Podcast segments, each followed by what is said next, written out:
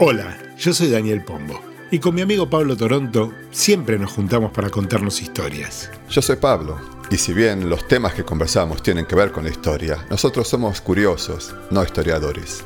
Se nos ocurrió hacer estos podcasts para compartir estas conversaciones con ustedes. Porque para nosotros estas son historias notorias.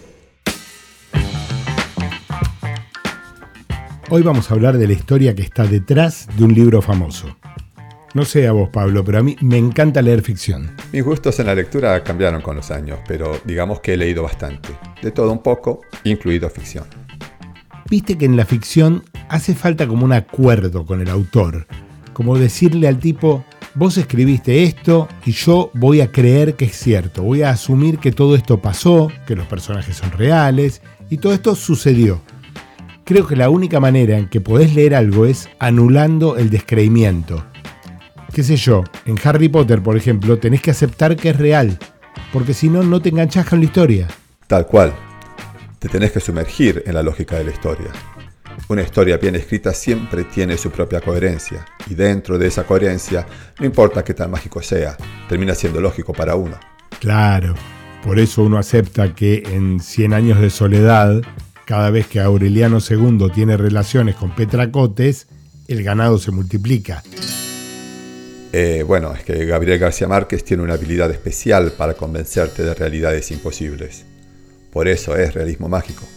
Sí, sin embargo, hay una novela de García Márquez que cuenta la historia de una muerte que resulta inevitable pese a todos los intentos de los personajes por evitarla.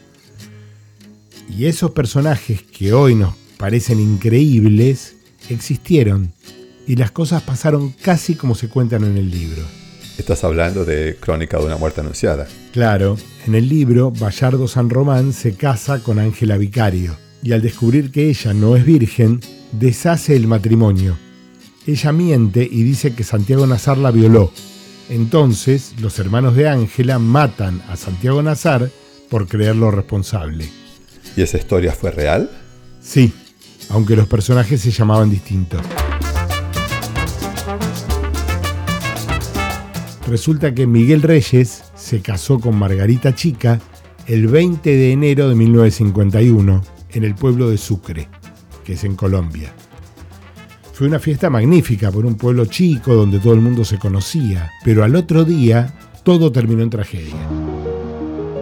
Los hermanos de Margarita Chica mataron a Cayetano Gentile, que al igual que todos era amigo de Gabriel García Márquez. Como al igual que todos, todos lo conocían a García Márquez, ¿de dónde? Es que él creció en ese pueblo y eran todos amigos.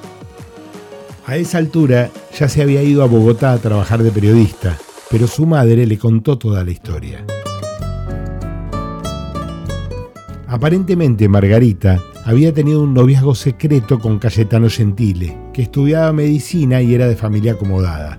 Él le había prometido casamiento, pero después de acostarse con ella la abandonó. Por despecho, ella decidió casarse con Miguel, que venía de otra ruptura amorosa. Poco antes del casamiento, Miguel se arrepintió y le dijo a Margarita que no se iba a casar. Ella, que no quería quedar soltera, le dijo a sus hermanos que estaba embarazada de Miguel y que ahora Miguel no quería casarse. En esos tiempos la virginidad de una mujer era su bien más preciado y además representaba el honor de toda la familia, por lo que ante la idea de tener la deshonra de una madre soltera en la casa, amenazaron de muerte a Miguel para que se case. Él les dijo que nunca había tenido sexo con Margarita, por lo que estaba dispuesto a que lo maten, pero la madre de Miguel se interpuso y le dijo que prefería un hijo vivo y casado que uno muerto pero soltero. A ver, entonces, Margarita tiene un romance amoroso sexual con Cayetano, pero Cayetano la deja. Margarita acepta casarse con Miguel, pero Miguel cambia de idea y dice que no se quiere casar. Margarita ve que ya uno la dejó y este la está por dejar. Entonces le dice a sus hermanos, Miguel me embarazó. Los hermanos lo amenazan a Miguel con matarlo y él dice, mátenme, yo no tuve sexo con ella, no la puedo haber embarazado. La mamá de Miguel le dice, mejor casate porque te van a matar. Claro, porque además los hermanos de Margarita eran de armas traer, eran gente brava. Sí, pero esto es un culebrón, total. Bueno, para que esto recién empieza. Después de la fiesta de casamiento llegó la noche de bodas y Margarita esperaba que Miguel no se diera cuenta que ya no era virgen. Años después, Miguel contaba, ella pensó que porque yo estaba borracho no iba a poder cumplirle, pero en el momento de la penetración supe que era una mujer que había tenido marido. Eso lo descubrí enseguida. Sí, se da cuenta, pero ya está casado. Claro, pero al otro día fueron a la casa de la madre de Margarita y Miguel, a los gritos, les dijo, ahí se la devuelvo, por rota, y la deja en la casa, deshace el matrimonio. Los hermanos de Margarita quisieron saber qué había pasado, y ella suma más mentiras a la historia. En lugar de decirles que había sido su amante, les dijo que Cayetano Gentile la había violado. O sea, Margarita ya estaba dispuesta a decir cualquier cosa a sus hermanos con tal de salvarse de la vergüenza. Claro, y los hermanos, que se habían pasado toda la noche tomando, estaban totalmente borrachos. Imagínate, borrachos y enojados. Entonces deciden que la forma de solucionar esta afrenta era matar a Cayetano y salen a buscarlo. Si era un pueblo chico y tenían todos más o menos la misma edad, esta gente o eran amigos o habían sido amigos. Por eso a los hermanos de Margarita les pesaba la conciencia. Entonces empezaron a tratar que la gente los frene así que fueron a seguir tomando al bar, mostrando los cuchillos a todo el mundo avisando que iban a matar a Cayetano.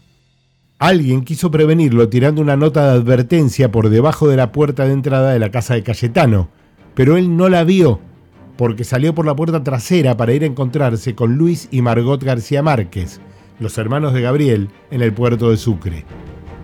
O sea que Cayetano no tenía la más mínima idea de lo que estaba pasando, todo el pueblo sabía que los hermanos de Margarita lo estaban buscando para matarlo, pero él, por una cuestión del destino, no se enteró nunca. Así es, los hermanos de Margarita Chica, muy borrachos, llegaron a salir a la plaza y gritaban, lo vamos a matar, lo vamos a matar. En el libro, Dani, viene la policía y les saca los cuchillos. ¿Esto también pasó? Sí, pasó exactamente así. La policía aparece cuando ellos están en la plaza, les saca los cuchillos, pero ellos eran carniceros se fueron al matadero y volvieron con cuchillos nuevos. Ninguno de todos los que intenta avisarle a Cayetano llega a tiempo. Cuando él vuelve a su casa, justo antes de abrir la puerta de entrada, los hermanos Chica lo atacan. Cayetano trata de entrar a su casa, pero la puerta está trabada, porque su madre, que había visto la nota de advertencia, cree que los que golpean la puerta son los hermanos de Margarita y la tranca para que no entren.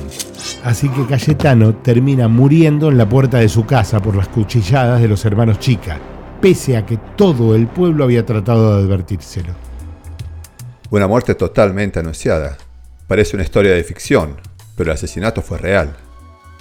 Al conocer la historia, García Márquez quiso hacer la crónica policial porque él era periodista, pero cuando fue al pueblo y vio cómo habían pasado las cosas, pensó que merecía una novela.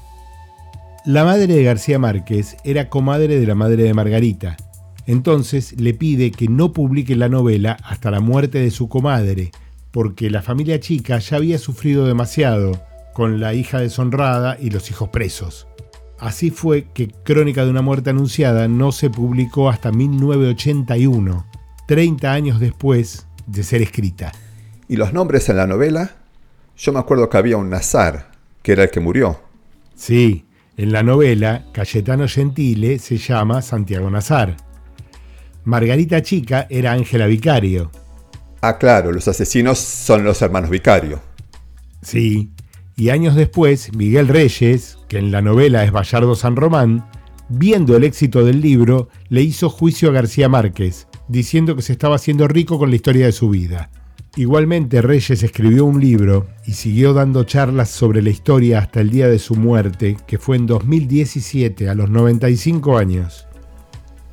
Entonces, en Crónica de una muerte anunciada, García Márquez escribió toda la novela basándose en hechos reales. Sí, es muy interesante saber que hay mucho de la literatura de García Márquez que está basado en cosas que realmente pasaron. Esta y otras historias que no nos contaron la puedes escuchar en Spotify, Google Podcast, Apple Podcast o en tu plataforma preferida.